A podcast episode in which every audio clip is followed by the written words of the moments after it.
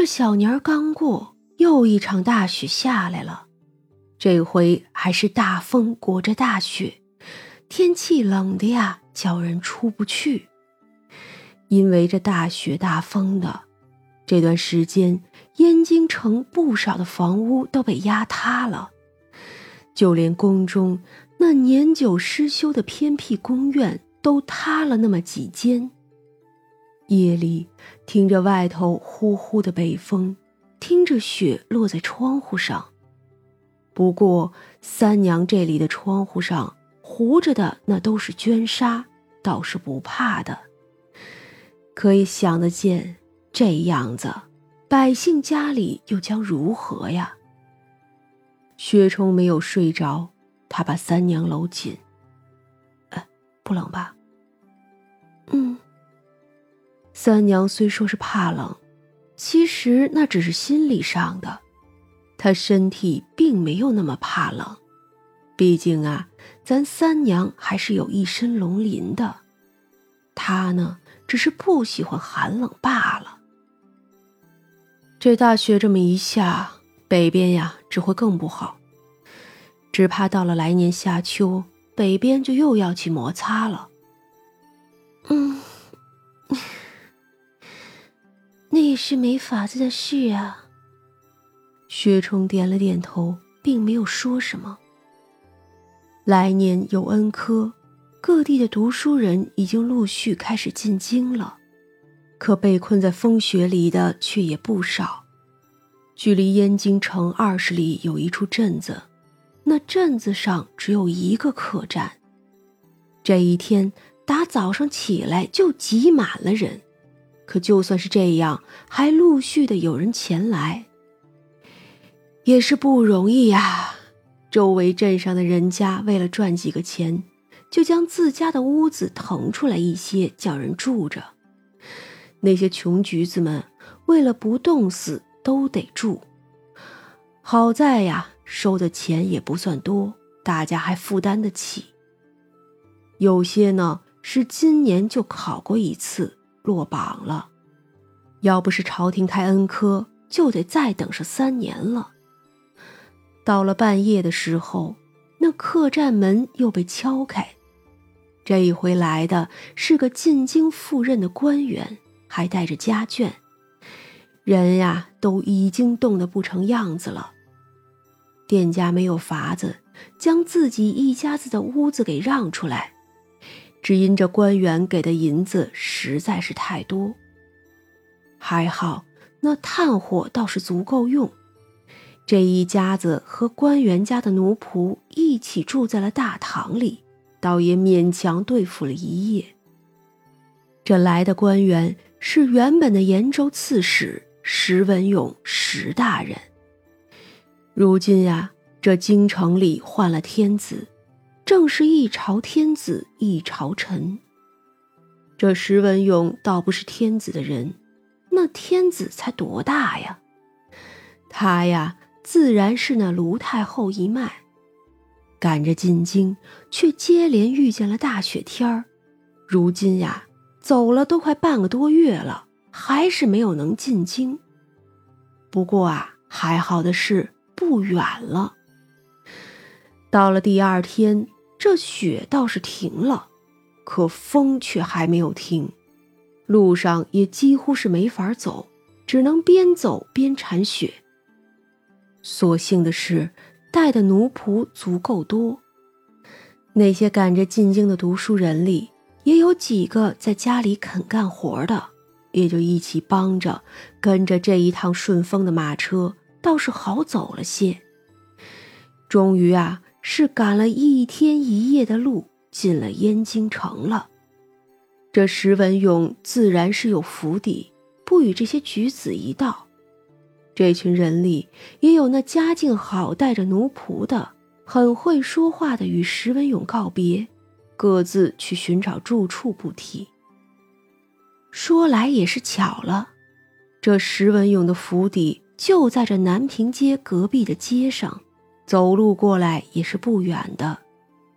府中的下人并不齐备，但是如今天气这样不好，又加上快过年了，也实在是没法添置了，所以呀，这过年的东西也是不全的。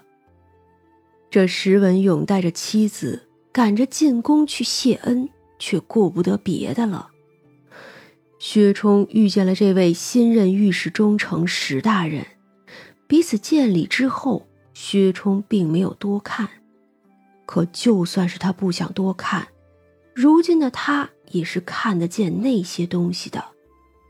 这位石大人的背后啊，分明背着一个女鬼。薛冲瞧不见女鬼的相貌，但是浑身黑气的，十分的吓人。他呢也没有说什么，如今他对这些已经很习惯了。三娘说的对。世人都有自己的因果。这位石大人本来就是燕京城的人，或者说他本来是燕京城外一处村庄出生的。不过他后来科举做了官，就在这燕京城里。十年前被外派出京，如今呀，这是又回来了。所以这府邸原本就是他的。只是这十来年没有人住了，因为有家仆打理，倒也没有荒废的太厉害。如今呀，整理过再住进去就是了。可自打回京住到了原来的宅子里，石文勇就觉得那是睡不好也吃不香。眼见着过年了，长子却忽然病倒了。这病来势汹汹，很是不妙。而此时的五味馆里却是要过年了，蒋家和宋家都送来了年礼，三娘呢也给他们回了。除夕的前一日，那小兔子也回来了，当然是被人给带回来的。墨池来了，墨池啊。是个标准的面瘫，他恭敬行礼，说着祝贺的话，可这面上就跟死了亲爹一样。菜菜见了他就生气，冲上去却又打不过，气得呀坐在那边不说话了。那兔子小心翼翼地蹭过去看一眼墨池，又蹭过去再看一眼。再蹭过去，小心翼翼的揪着菜菜的袖子：“你别生气啦，你有没有被他欺负啊？这老黑蛇最会欺负人了。哎，他打你没？”菜菜拉着兔子问。那兔子摇了摇头：“没有，没有，墨池大人呀，很好的，就……”就凶巴巴的。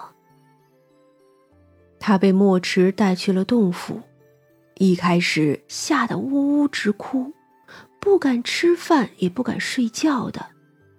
可后来呀，他就发现，这墨池大人只是要求他每天必须回家，而白天呢，去哪里玩都是可以的。除此之外。还有好吃的各种灵草，这墨池大人既不打人又不骂人，只是啊，一张脸长得凶巴巴的，就连说话都像是生气了。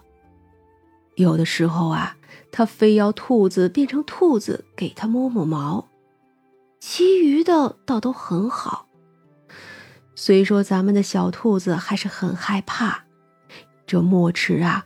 可比菜菜吓人多了，可是呢，他也是个知道好歹的。他们俩碰头嘀咕了一会儿，兔子就被那墨池给拉走了。